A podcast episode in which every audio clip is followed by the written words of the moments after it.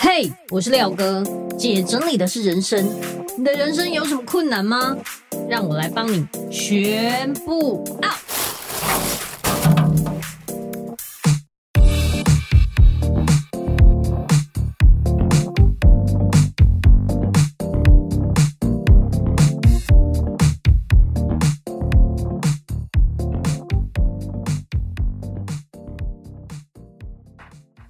回来，姐整理的是人生，我是你的整理师廖星云廖哥。不知道大家对于长辈的整理会不会觉得很头痛？前一阵子啊，我遇到了一个女儿，她帮她妈妈预约，她妈妈已经七十岁了，然后家里虽然没有到很乱，可是她真的很想让妈妈了解收纳整理是怎么一回事。后来呢，她就请我们去她家，可是她很明确的跟我说。因为妈妈还没有很习惯整理这件事，所以可不可以只要整理壁橱就好？就是那种合适的房子，旁边有拉门，里面可以储物的。像我们看小叮当，小叮当都睡在壁橱里面。总之就是一个比较深的储物空间。好，然后我们去了他家之后，第一件事就是集中所有的东西。所以呢，我们必须要先把壁橱的门拆下来，才有办法把里面东西挖出来，这样也比较好工作。然后我觉得每一个长辈都是堆叠界的人才，就高贴诶，很厉害。他们呢，把东西塞进去之后，通常就不会再管它了。所以把门卸下来的那一刻，真的有点傻眼，里面的东西挤得水泄不通。那洗干柴这样，你可以想象吗？整个壁橱里面衣服一团一团的，反正能挤就挤进去，还有很多奇奇怪怪的一盒一盒的啊，乱七八糟塞在里面。总之能放进去就是很厉害了。这样，然后我们就开始先集中，大家一定要记得第一件事情一定要集中。为什么呢？当你只是把里面的东西移来移去，刷来刷去，好像把它摆整齐。根本不好，因为你没有彻底的整理，所以最好的方式，第一个步骤就是集中。然后我们就拿出我们家的一览无遗分类袋，把所有的东西全部下架，就依照类型，比如说衣服跟衣服类啊，杂物啊，或者是嗯其他纸张类。总之，如果你遇到这种很乱的，你不知道怎么下手，不知道怎么分类，一刚开始千万不要分太细。因为你想啊，你衣服又开始分什么上半身、下半身，你一下子就乱了。我们人能记得的大概就是三样跟四样。总之，你就是初步先分三样。像廖哥我教大家的收纳方式三代分类法，就是你只要初步的先把东西分成纸类、布类、杂物类，这样就可以了。所以呢，我们把所有东西都挖出来之后。大方向大概分一下，可能是纸张类的啊、杂物类的啊、衣服类，就分这三类就好了。当这个壁橱被解压缩的时候，那个阿嬷看傻了眼，因为她并不觉得东西有这么多。哎，金价是解压缩，它原本塞在里面的时候，你无法想象，光一个小小的壁橱里面的东西全部捞出来之后，可以让整个合适的地板都全满。当我们把东西分成三种类别，就开始先给这个妈妈，应该说这个阿嬷看一下哪一些东西是她要的，哪一些东西是不要的。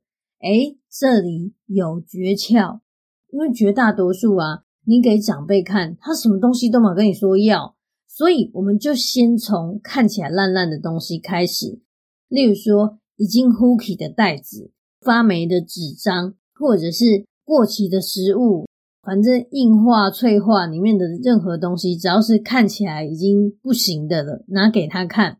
然后呢，他从这些先烂掉的东西先开始丢之后，他就会慢慢的建立丢东西的这种感觉，就比较不会那么排斥。好，接下来呢，我们再给他看纸张类。哇塞，你知道这个壁橱里面有多厉害？里面的纸张啊，都是那种。呃，三四十年他没有整理过的，所以挖出来，他想说啊，到底是在写啥，拢看无啊，这样就已经字已经都不见了，有很多东西揉成一团，根本也不记得当时在记什么。各位，很多人觉得啊啊文件啊纸张很重要，所以一定要留着，怕什么什么会忘记。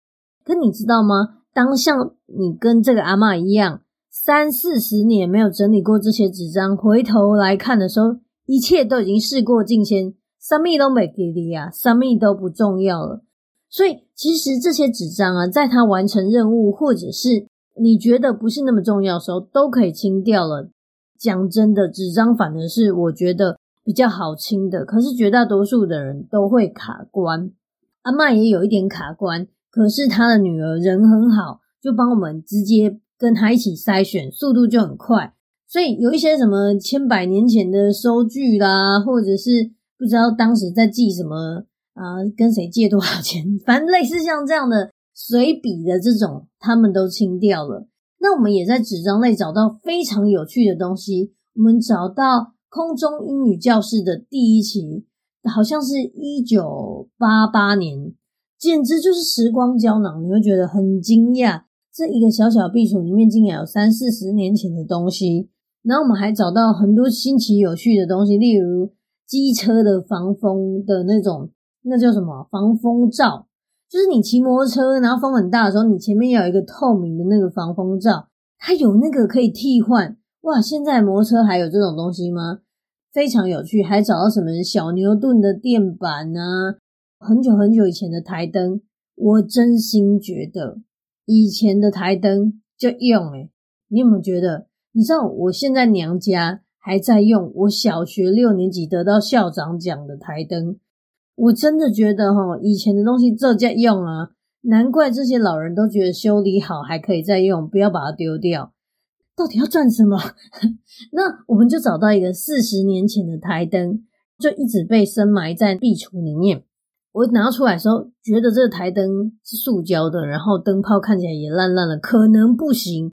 结果阿嬷就说：“啊，没关系，你先帮我看看快的吧。”这样，哎，一插下去，台灯真的有够用，它直接就是发光，然后就觉得我还可以再撑四十年。所以我这脸歪掉，我又把它收回去，因为这台灯实在太厉害了，就是屹立不摇。这样，我们佩服这位厂商。然后我们又继续整理。我们把东西捞出来的时候，其实蛮惊险的，因为里面有很多东西都已经是发霉坏掉。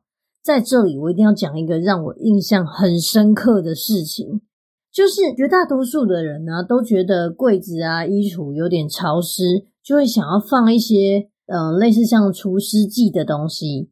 然后这个阿嬷很有趣，她买了除湿剂之后，就给它丢进去。它并没有打开封膜，它不是那种什么三罐一组，或者是两罐一组，或者是什么补充包这样，它完全没有打开，它可能丢进去就忘记了。结果丢进去塞在里面的时候，这个除湿剂是歪歪的，就是有点像反过来歪歪的。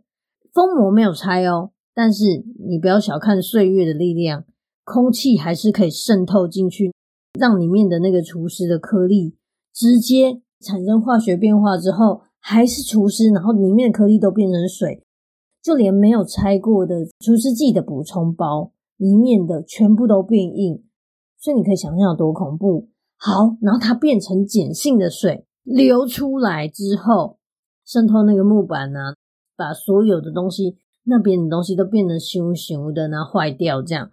那我觉得这个除湿剂也帮了一个很大的忙。阿嬷可能看到东西呵呵就会想要留。但是当被这些除湿剂泡过的东西都烂烂的，摸起来特别恶心，他就愿意啊，后来都买了，还是转转播淡掉后啊，然后就清掉。哎，你知道光这些就是除湿剂的这一格坏掉的东西清掉之后就差多多了。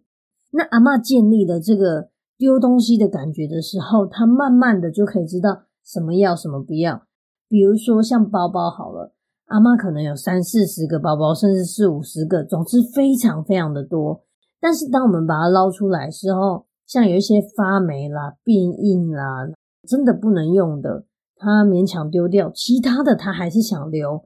一般人到这里的时候，会觉得有点生气，就是说：“啊，你物件啊，这你也不会用啊，什么就会跟他吵架。”不，如果他有想要留的，你就给他留，因为这种沟通是需要一进一退的。你不能全部都要求他一定要丢那么多，他总是会有舍不得的地方，就给他留。再来，我们整理到其他杂物类的时候，有很多其实他也用不到。这时候，他女儿就是我们的好伙伴。他女儿就跟妈妈讲说：“妈，这哈，我也当提起有这啦，啊，这哈，这提有哥啊，反正就是讲没有跟他住在一起的哥哥姐姐们这样。总之，这些东西有没有给姐姐，有没有给哥哥不重要，只要这个东西能消失在眼前才是最重要的。大家一定要把这招学起来。以前呢，我如果去教那种很舍不得的长辈的时候。”我都一定会串通好他住在外面的孩子，就是没有跟他同住的那些孩子，跟他们讲好这样。那他们回来帮忙的时候，就说：“妈，你这吼这电汤匙呢，不会用哈，我我伫外靠睡厝我也用得到。”然后他就说：“喝啊，好哩啊，啊这果汁机哈，我我用得到，喝啊，好哩啊。”就一直让他带走，那他家里的东西就越来越少。但是这个东西带走之后，真的姐姐有用吗？也不见得，他也可以再转送，或者是再想办法。所以重点就是，只要能让这个东西从他的世界消失，他就不会这么舍不得了。送给他子女，他愿意，他就会比较轻易的放手。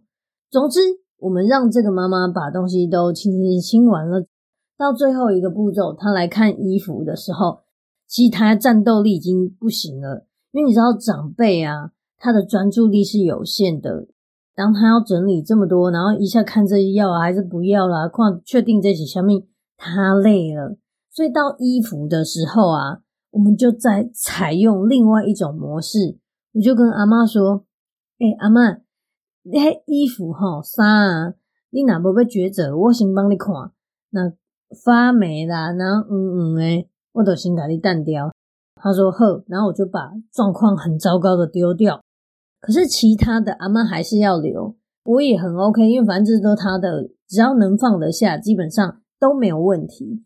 然后我们就把所有的衣服放回去的同时，我们还找到一件洋装，是他四十年前穿的。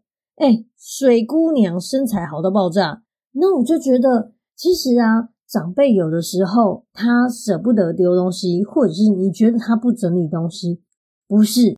是因为现在的呃物欲这么多，买东西这么快，他实在是有点跟不上这个潮流。应该这么说，你看三四十年前的台灯都还能用，那你现在要叫他买新的台灯，怎么可能？或者是说你要让他把这个台灯丢掉，他也不愿意啊，因为也当用啊。所以我觉得，你如果劝不动长辈的时候，你不要觉得沮丧，也许可以从一个很小很小的地方。你就负责帮他把东西集中，让他筛选就好。只要他有清掉一个东西，就已经比原本的他更进步了。我觉得这就是一个很棒的方法。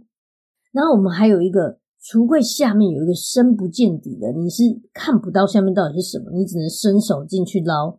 诶，有一种摸那种恐怖箱的感觉，还真的给我徒手捏到一只蟑螂，还好我不会怕。那我就觉得。像这样，我们一口气把里面东西都清出来，让他知道自己东西有多少之后，他就比较安心，知道说啊，如果我这个清掉的话，我还是还有蛮多个的，或者是哪一些是我要的，哪一些是我不要的。当整个壁橱的东西都整理完，放进去的时候，你会觉得那个壁橱啊，感觉好像在发光，而且它好像散发一种哇。我还会继续帮你们服务。现在我现在这样整理的很好，真的太棒了，充满了感激的壁橱。这个阿嬷也是从一开始她有一点抗拒，然后也就是半推半就的，很勉强的配合，到最后她看着她的壁橱里面这么干净，她有一种很棒的、很享受的感觉。还有一个我很想跟大家分享的一件事。就是我在整理这个壁橱的时候，找到好多好多礼品。什么叫礼品呢？就是以前的时候，我们可能会收到别人送的礼物啊，可能是高级的啊羊毛围巾啊、文具组啊，总之各种礼品就对了。那以前都会好好的，可能包装纸包好，或者是盒子装好。长辈很可爱，只要他们收到礼品之后，他就会把立刻束之高阁。修起来，然后就一辈子就忘了它的存在，也舍不得用。所以我们把那礼品拿出来的时候，很多都已经泛黄，甚至是不能用了。还有像那种什么股东会纪念品也是，它就是好好的，对不对？可你打开来看，它已经过时了很久很久。像我在那个壁橱里面就找到一个非常妙的东西，当时最流行的一种手摇式的手电筒，反正你一直这样像卷钓鱼线这样的，它就会发电，就可以让这个手电筒亮起来。当时最夯。大概三四十年前的时候，很夯的一个手电筒，他们舍不得用，然后收起来。现在来看，早就过时了，你都还没用它就过时了。现在谁还能在那里卷这样那么累？你就直接一打开，装电池就可以用的手电筒，方便多了，又轻又细。可那手电筒是很重的，长得像一个超高超大的铺满一样，然后还要手卷这样。所以我觉得。想给大家一句名言金句：舍不得最浪费。你舍不得用的时候，你在它最流行、最最棒、最适合、最美好的时候不使用它，结果你把它收起来，然后错过了三四十年，等到你想起它的时候，它已经错过那个最美好的时光，反而是更大的浪费。所以，所有你得到的东西，就立刻使用，马上使用。不要舍不得用，舍不得就是你觉得自己配不上它，它就会像这样。以前它是最流行的时候，坑底下哈，你不用啊。你看现在拿出来，它也不适合了，不好用了，跟不上了，甚至是早就毁损了，放到坏掉也很多。所以各位，我这一次的呃去壁橱之旅，给我的感觉是很有趣的。然后我希望可以跟大家分享这个经验，也希望你。想要劝你家长辈断舍离的时候，真的不要操之过急。你只要稍微帮他把同类型的东西集中，让他自己取舍。就算他不愿意整理也没有关系，你可以慢慢的引导他。就是哦，我不会清，我不会丢你的东西，但是我帮你把它稍微排好，依照你要的啊逻辑。像我们也是，我们帮那个阿嬷整理好之后，用他的逻辑。加坑三阿加好，加坑外书阿加坑我坑上面，哎，只要依照他的逻辑，他就找得到东西。因为长辈很怕他的东西被动了之后，他就再也不知道他的东西在哪里，不知道去哪里找。所以在整理的时候，我们都是依照他的逻辑，他觉得什么东西放哪里好，我们就放。那最后整个壁橱就像专柜一样，他也很开心。本来是。觉得有点半推半就，在我们整理完之后，那个阿嬷露出了一种很满足的笑容，因为她说：“我自己想要整理，可是我体力也不好，然后也不知道怎么整理。那你们来之后，我真的觉得差很多。所以各位七十岁的阿嬷都可以了，你一定也没问题。今天很开心跟大家分享这个故事，然后我希望大家都听了都动起来，好吗？”不要觉得范围太大，东西太多，你一定可以的。如果你真的觉得，哎呀，我东西太多，我实在没办法，你也可以加入我们的一日一舍社团，里面呢有三百六十五天我们每天的任务，你就跟着做，它是免费的，就跟着做，一天清掉一点点，你会建立你的自信心，越做越好。OK，那今天的分享就到这边。如果你觉得这一集很有帮助的话，欢迎分享出去。也欢迎你到我的 Apple Podcast 底下评分留言，记得给我五星好评。也可以到我的粉丝专业收纳幸福廖星云，跟我分享你的心情哦。那我们下集见，拜拜。